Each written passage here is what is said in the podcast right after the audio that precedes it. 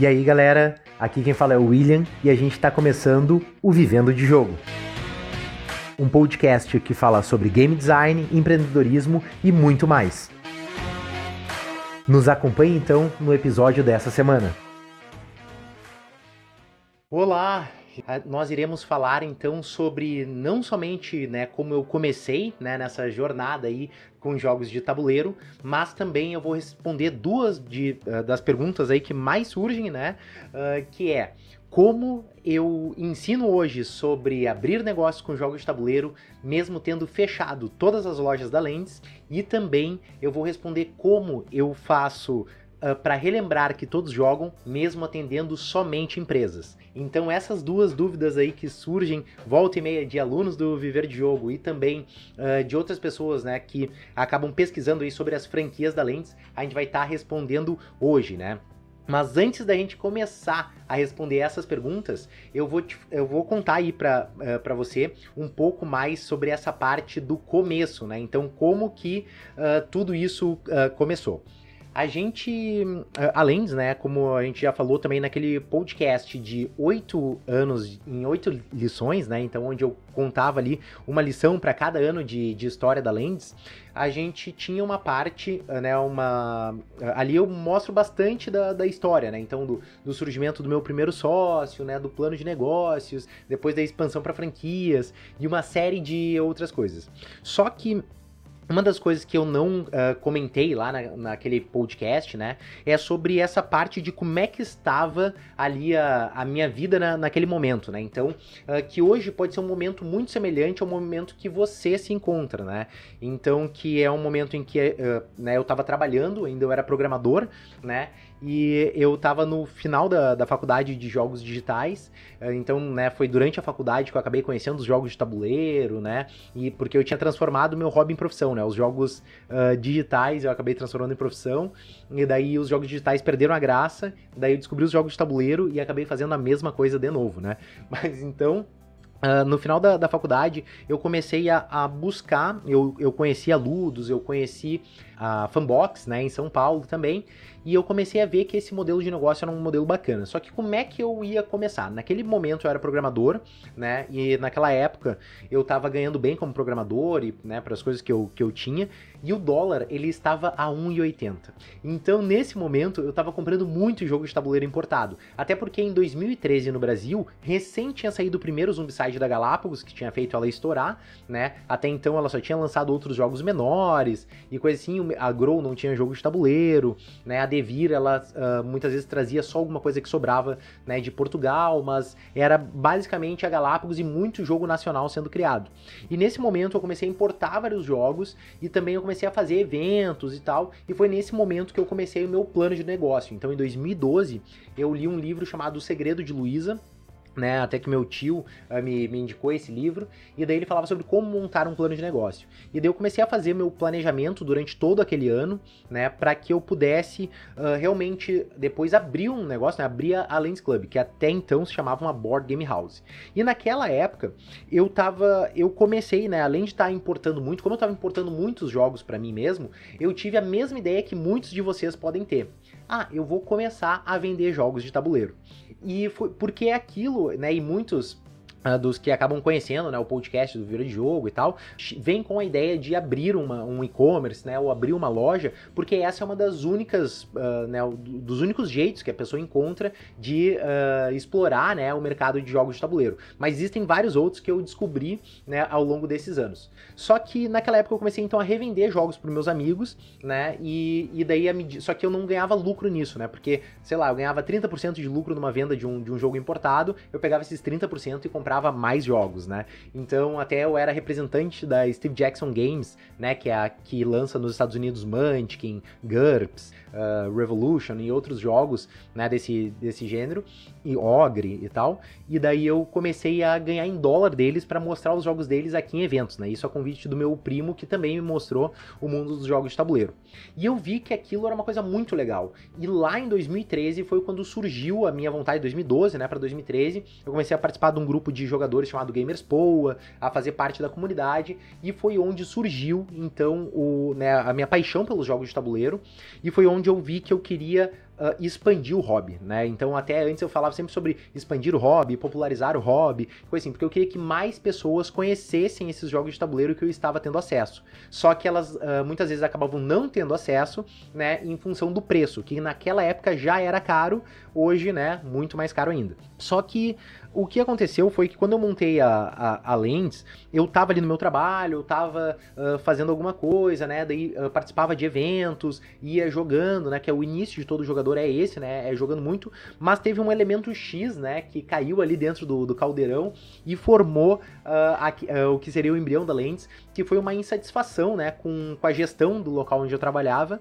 porque eu, eu era programador, como eu disse antes, então cuidava da parte de aplicativos da empresa, então programava lá em Objective-C, fazendo né, uh, coisas, uh, aplicativos para iPhone, isso em 2013. E daí, quando eu, eu vi que aquele jeito de gerir a empresa não era um jeito que eu acreditava, né? Então eu já era né, meio empreendedor nessa época, foi quando eu disse assim, não, vou abrir minha própria empresa, né? E daí eu saí dessa, dessa empresa que eu trabalhava até então para começar a Lens. E, e boa parte do que eu fiz no, no início da Lens e que eu venho fazendo até hoje é o que hoje na Lens a gente né, tem como propósito, que é o relembrar que todos jogam, né? Então, que é levar esses jogos de tabuleiro a mais pessoas, né? Cada vez... Uh, porque as pessoas, elas acabam, principalmente adultos, que é um dos principais públicos-alvos da Lens, eles acabam esquecendo que eles jogam jogos de tabuleiro depois da vida adulta, né? Tu joga lá quando é criança, quando tá na casa da praia e tal, mas depois tu acaba deixando isso de lado, né?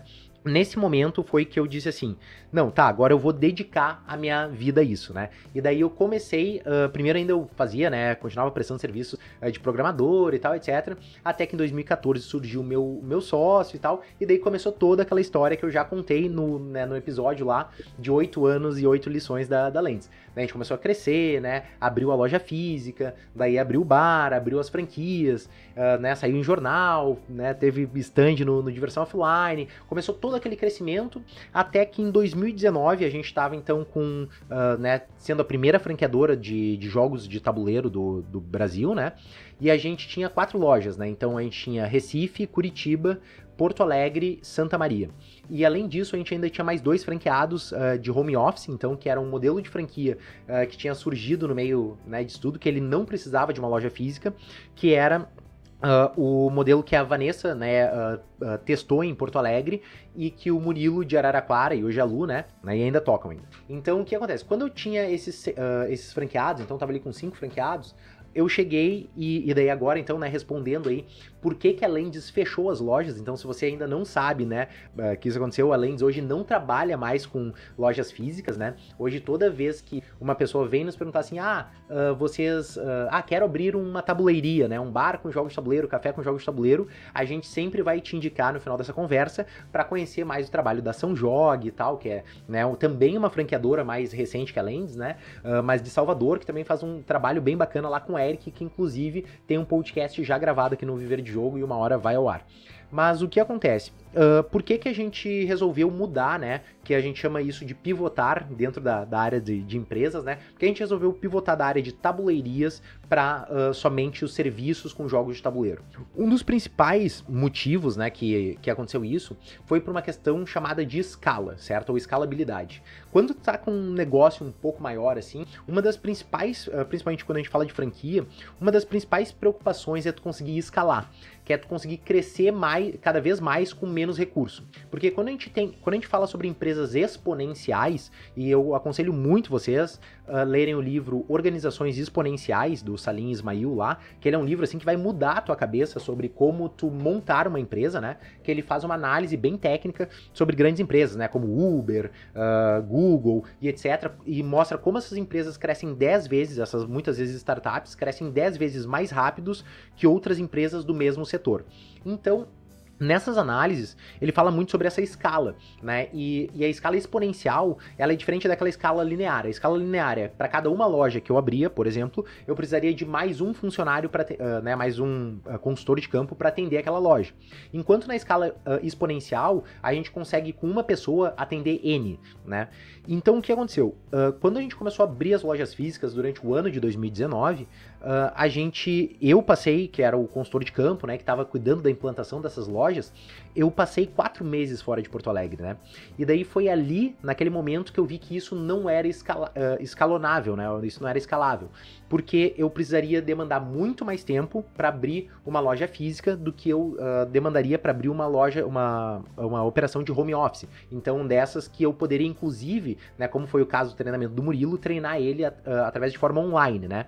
Então, além de que, naquela época, em 2019, a gente ainda estava se recuperando da crise, né? Antes ainda da, da pandemia, a gente estava se recuperando do, uh, da crise uh, referente ao impeachment lá, né? Que, que tinha dado. E o mercado estava melhorando. Só que o que, que acontece? Nessa época, uh, as pessoas, e ainda hoje, né? Uh, ter 132 mil, que era o custo estimado médio para abrir uma loja da Lens, uh, tu, encontrar board games com 132 mil sobrando na conta para investir numa franquia, era um negócio muito mais escasso do que tu encontrar, por exemplo, pessoas que tinham em torno de 30 mil para investir em uma franquia home office. Porque a maioria das pessoas elas queriam abrir negócio, só que elas não tinham né, o capital suficiente para abrir um, uma loja física, né? E eu tinha que. E eu queria ajudar elas de qualquer forma. Só que eu realmente não tinha como ajudar porque eu não tinha um modelo menor, né? Um modelo que se encaixasse nessas necessidades. E uma das coisas muito importantes é sempre tu ouvir o mercado, né? Tu ouvir o teu consumidor, o teu, teu cliente. E daí foi nesse momento que testei com a Vanessa, né? Esse modelo de home office, atendendo escolas, fazendo eventos de rua, né? Uh, atendendo também eventos, né? Como aniversários e tal. Também empresas com gamificação, empresas de RH com processo seletivo, né? Então a gente começou a trabalhar muito forte com essa parte toda uh, de serviços, que hoje é uma das coisas que eu acredito muito na Lens, né? Então, tanto que uh, eu continuo acreditando também nas tabuleirias, né? No sucesso dos bares com jogos de tabuleiro, só que aquilo estava puxando muito para a parte de alimentação, porque eu estava me preocupando cada vez mais uh, com, assim, ah, qual que vai ser a receita do café, do drink, do hambúrguer, né? Como é que é, sei lá, o controle do fluxo de, de estoque, né? E essas coisas, do que com jogos de tabuleiro em si. Então, porque quando eu comecei lá atrás o meu negócio com jogos de tabuleiro, eu queria relembrar que todos jogam. E através das tabuleirias eu, eu conseguia fazer isso. Só que o meu trabalho dentro da Lens estava cada vez mais sobre montar uma franquia de alimentação do que montar uma franquia de jogos de tabuleiro, né? E daí, isso, né? Alinhado à escalabilidade. Então, eu poderia abrir muito mais uh, lojas, né? Uh, em menos tempo, com menos gente. Eu também tinha a questão essa do custo, porque barateava o custo pro, né, pro, pro franqueado. E também ele mantinha uh, todos da cadeia feliz. Porque isso aí é uma coisa também muito importante de tu pensar no, no teu negócio, que assim, no modelo de, de micro franquia, por exemplo, eu, o, o meu cliente, né, que eram as escolas, as empresas, né, eventos e etc., eles estavam felizes pelo atendimento que eles estavam recebendo e né, por estar jogando jogos de tabuleiro. O franqueado estava feliz por estar levando os jogos de tabuleiro a esses eventos e também por estar recebendo por isso, né? Então ele estava né, lucrando, ganhando, então ele estava feliz também. E pelo franqueado estar feliz, né? Eu como franqueador, né? Como franqueador e franqueador ali, eu estava feliz também porque ele estava feliz. Então todos na cadeia estavam felizes. No caso da tabuleiria, a gente tinha o cliente feliz, porque né, tinha lá o bar com jogos de tabuleiro. A gente tinha Uh, a franqueadora feliz também, porque né, existiam uh, né, mais lojas, a gente estava crescendo e etc, estava tendo um alcance da marca muito maior, só que o franqueado, que era aquele gestor da, da loja, ele não estava tão feliz, certo? Primeiro, em função uh, do, do, desgaste que uma loja física dá, né, porque tu vai ter que trabalhar no final de semana, tu vai ter que limpar o chão quando faltar funcionário, tu vai ter que fazer várias coisinhas dessas que a gente já falou em outros podcasts aqui, e que, né, se você tem já uma, uma loja física, já passou por isso, sabe? Então, o, o trabalho que dá mas também uh, o tempo de retorno desse, desse investimento ele é muito mais longo. Então, quanto na, na micro franquia a gente fala de um retorno de mais ou menos, né, e até isso atrelado ao risco do, do investimento, uh, a gente fala de um retorno entre dois a três anos, quando a gente falava da loja física, quando a gente fala do home office, a gente fala em no máximo um ano e meio. Até porque, como o investimento é menor, o retorno tende a acontecer muito antes. Então, Uh, eu olhei para essas duas operações e vi assim, para 2020, né, pra, uh, que era o ano antes da pandemia, né, porque a gente tomou essa decisão no final de 2019 e a partir de 2020 a gente começou esse fechamento de lojas.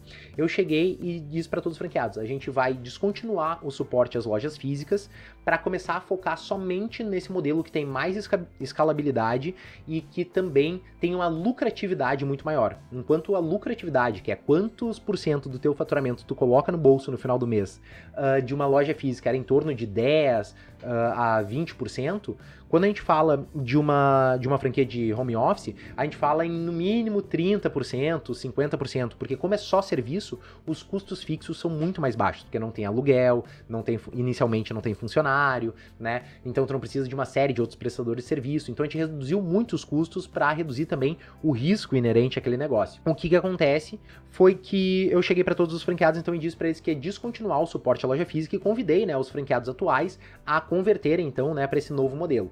Que daí foi o que aconteceu, por exemplo, com o Arthur de Santa Maria, que segue, né, uh, dentro da, da Lens, uh, com o modelo de home office. Uh, a loja de Curitiba, ela ainda segue também aberta, mas hoje ela se chama Boards Game Pub, né, então que é do Gustavo, lá em Curitiba. Até convido vocês a né, prestigiarem lá o, o empreendimento dele, que era antes Lens, mas ele resolveu seguir. A única loja que não seguiu, né, uh, foi a de Recife, né, que por outros motivos lá, pessoais, inclusive, uh, né, do franqueado, ele resolveu uh, né, encerrar as operações. Só que nesse momento, Uh, a gente. Uh, então, a primeira coisa, né, é a questão da escala, né? Só que um segundo grande motivo uh, que a gente teve, então, que a gente encontrou um modelo de, de negócio melhor, é a gente aprender, e eu acho que isso daí é um dos grandes aprendizados que, que, que eu quero passar para vocês também, falando sobre esse assunto, que é a importância de errar rápido certo? Uma das coisas que eu vejo em várias, uh, na, nas histórias de vários empreendedores, né, de startups e tal, que eu tô sempre ouvindo podcasts, né, com donos de grandes empresas e tal, 99, uh, da, da Log foi um dos últimos que eu ouvi e tal, todos eles começaram numa empresa anterior, uma startup anterior, falhando e perdendo milhões de dólares, né, basicamente. Por quê? Uh, a história de todo empreendedor, ele, ela é permeada de, de erros, ou de falhas, ou de, ou de tropeços, né? Uh, só que o empreendedor, né, aquela pessoa com experiência empreendedor, quanto mais rápido ela errar, mais rápido e mais forte ela vai voltar para o negócio dela. Porque como eu estava fazendo a Lens, né, quando a gente, porque quando a gente fechou as lojas, tal, obviamente teve uma certa Uh, assim, até quantos clientes, né, ficaram, ah, pô, queria vocês abertos. Até hoje a Vanessa em Porto Alegre recebe esse tipo de mensagem, né, no, no Instagram dela. Uh, pô, vocês ainda estão com a loja aberta, não sei o quê. Uh, tenho saudades de vocês.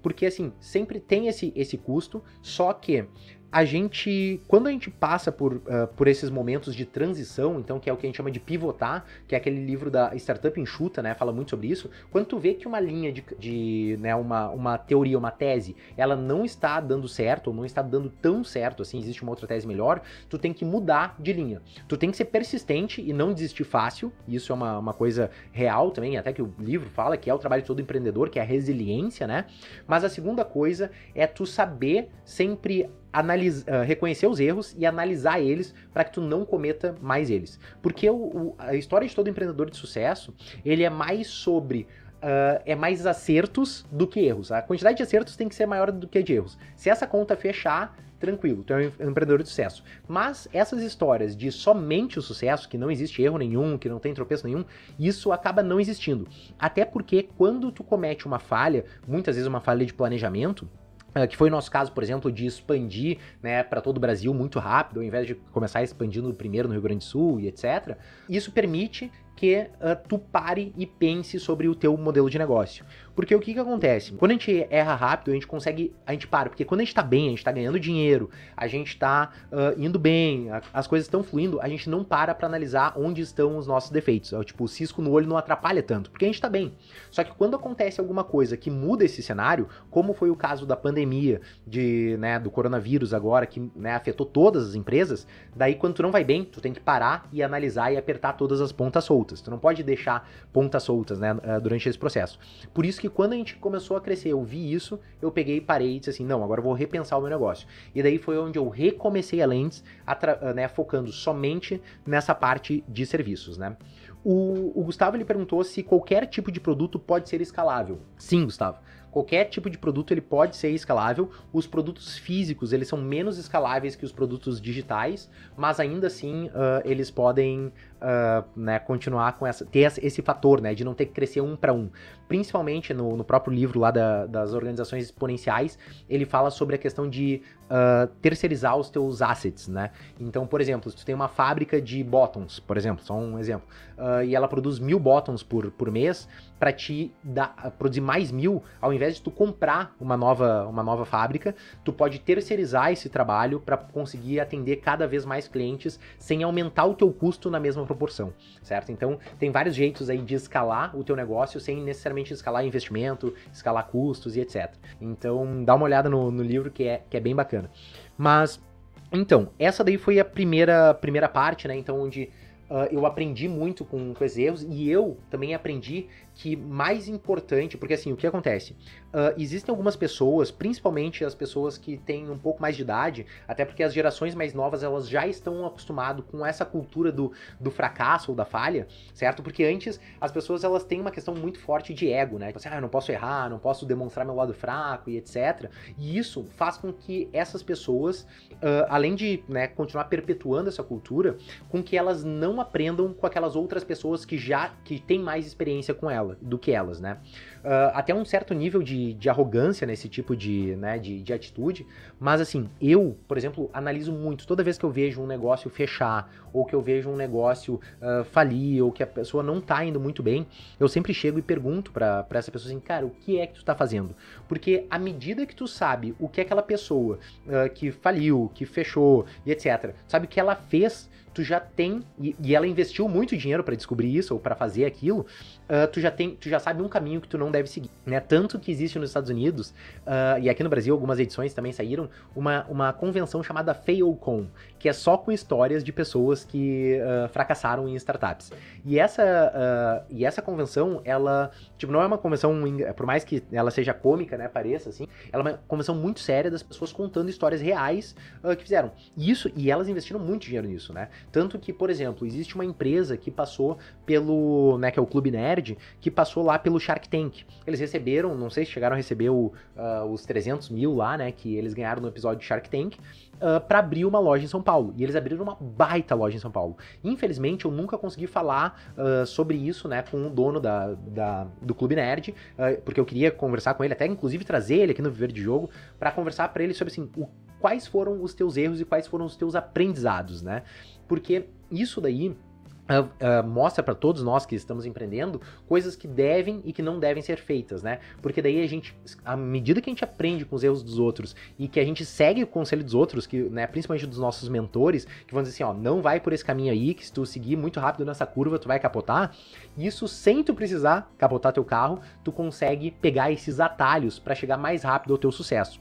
E é isso que eu faço hoje, né? Também dentro do Viver de Jogo aqui, compartilhando conhecimento com vocês e também nas franquias da Lentes, uh, de passar todos esses oito anos de conhecimentos, não só de acertos, né? Muito mais acertos do que erros, mas não só de acertos, mas também de erros, de assim, o que tu deve fazer e o que tu não deve fazer para ter um negócio, né, tão duradouro e por tanto tempo assim. A outra pergunta uh, que, que surgiu, que surgiu também, né, do, de um aluno, inclusive, Uh, foi sobre essa questão, assim, porque a gente mudou, né? A gente parou de atender os consumidores, os clientes finais, o que a gente chama do B, uh, B2C, né? Então, atender a pessoa física. A gente começou a focar somente em pessoa jurídica em janeiro de 2020. E nesse, depois, com a, com a, volta dos aluguéis de jogos, a retomada, daí a gente voltou a atender pessoa física. Mas antes a gente estava só focado em pessoa jurídica, escolas, empresas e etc. E nesse momento, um aluno perguntou uh, como é que eu ia relembrar que todos jogam se eu não estava mais uh, né, colocando ali, uh, tendo um espaço para que as pessoas pudessem jogar, né? E uma das principais coisas que eu, né, que eu coloquei pro, né, que é isso que me move, né, é esse propósito que me faz trabalhar todo dia, né, uh, independente da, da, diversidade ou da crise de impeachment, né, dólar e corona e etc, uh, é que quando a gente está uh, ah, seguindo um propósito transformador massivo, a gente está fazendo isso por um único objetivo, né? Então, que é contribuir com uh, o mercado, quando o objetivo do Viver Jogo é profissionalizar o mercado né, de jogos de tabuleiro, e o objetivo da Lens é relembrar todos jogam. Então, eu estou querendo contribuir, fazer com que mais pessoas conheçam esses jogos. Só que existem dois vértices, né, dois eixos assim de, de crescimento. Uh, porque tu tem, que é até aquela questão de inteligência emocional, né, da social e da pessoal. Enquanto a inteligência emocional social fala do, dos outros, né, até o Daniel Goleman lá, né, fala sobre isso, uh, da, da, tua inteligência social, assim, de como tu interage em grupo e, e, como tu se preocupa com a comunidade e com os outros, a inteligência emocional pessoal, ela fala como tu se preocupa consigo, né, contigo mesmo, e também como tu cresce, né. Uh, só que, assim, uma empresa, ela também tem que ter esse equilíbrio, né, ela tem, para poder uh, contribuir com o mercado, profissionalizar, crescer, uh, né, e, e, ajudar mais pessoas, relembrar que mais pessoas jogam, essa empresa ela também precisa crescer e se preocupar com ela mesma, com a saúde financeira dela. O que acontece muitas vezes em ONG, isso até foi uma conversa, né, na verdade, que eu tive com, uh, com o Rony, do A Mesa e o Trono, que eu disse assim, Rony, não é só porque tu é uma ONG, certo, que tu vai se preocupar com o bem dos outros, vai estar tá fazendo o teu trabalho de maneira, eh, assim, como caridade mesmo, né? De maneira de totalmente de entrega, assim, uh, que tu não precisa ganhar dinheiro.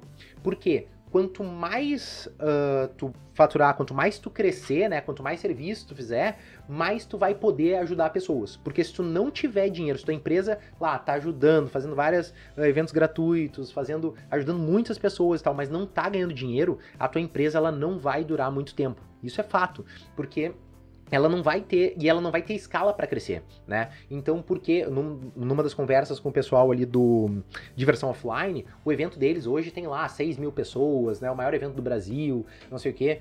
Uh, por quê? Porque eles souberam montar um modelo de negócio que até pode ser sem fins lucrativos, o deles é com fins lucrativos, né? Mas poderia até ser sem fins lucrativos, mas que eles conseguiam uh, captar recursos para poder né, mostrar os jogos de tabuleiro a muito mais pessoas. E é mais ou menos nesse equilíbrio que a gente tem que, que viver, sabe? Uh, se preocupar também com o nosso crescimento, com o crescimento da nossa empresa, mas também se preocupar muito em contribuir, porque a gente não pode nem ir né, muito ao, ao, ao mar, né, nem muita terra, né? Então, porque antes, inclusive durante o, o início da, das franquias, como eu conto lá nos, nos aprendizados de oito anos, eu estava sempre preocupado em como eu vou fazer para crescer a franquia, para abrir mais lojas, para ganhar mais dinheiro. Então eu estava muito preocupado comigo.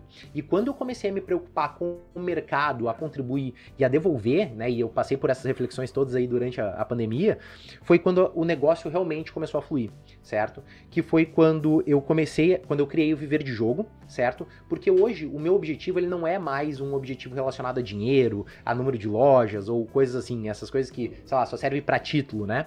Uh, ou que estão relacionados ao meu crescimento pessoal. Hoje, o meu objetivo é, faz, é ajudar uh, outras pessoas a crescer.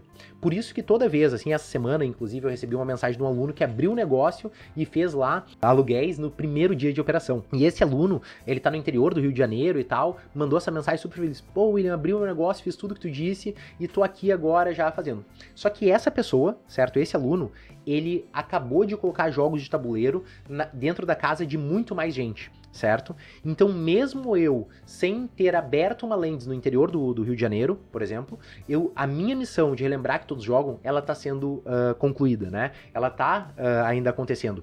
Porque hoje a minha, o meu foco é em ajudar que todas as pessoas que participam do Viver Jogo, ou até mesmo né, você que acompanha aqui no podcast e tal, e tem o seu próprio negócio, uh, que você, por isso até pode mandar WhatsApp, pode mandar direct com as suas perguntas e dúvidas. Uh, o meu foco é em te ajudar a crescer o teu negócio para que mais pessoas tenham acesso a esses jogos de tabuleiro, né?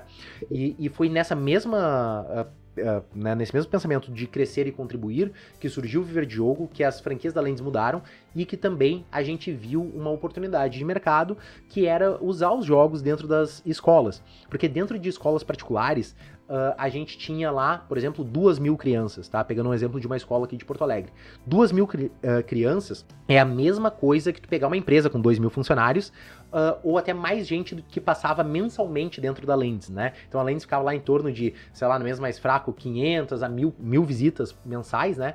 Enquanto na escola a gente tinha mil crianças. E essas mil crianças tinham as famílias delas que iam atingir muito mais gente. Então, na medida que a gente estava né, mostrando, e ainda estamos, né, mostrando jogos para essas crianças, a gente está afetando né, e atingindo muito mais pessoas, muito mais famílias. E o nosso objetivo de relembrar que todos jogam, ele está vindo muito mais rápido do que se eu tivesse apenas um local físico e tivesse guardando aquele conhecimento todo da, da Lens uh, ah, para mim, né? Então, Uh, eu espero, né, que hoje, uh, né, essas duas principais dúvidas, elas tenham ficado um pouco mais claro, né, então aí de por que, que a gente não seguiu com, com as lojas da Lens, então foi essa questão da escala, foi essa questão de atingir cidades com menos de 200 mil habitantes, né? Foi também a gente uh, conseguir também atingir outras empresas e tal, e mudar uh, de cima, uh, né, o mercado assim, de, de cima para baixo, né? E, e, também a questão aí de, de como a gente executa a nossa missão hoje, é que a gente também faz projetos sociais, né, dentro da Lente, são toda vez, uma vez por ano, a gente tá, uh, agora a Vanessa estava desenvolvendo um projeto junto com a, a fase, né, que é para menores, né, o, tipo, né, tipo o reformatório ali, né, para menores de idade e tal, e enquanto a gente também estava com escolas públicas atendendo, que as escolas públicas não têm verba, né, para para contratar esse tipo de serviço, mas uma vez por ano a gente vai lá, faz uma parceria com alguma ONG para levar esses jogos que a gente leva para outras pessoas para dentro dessas escolas.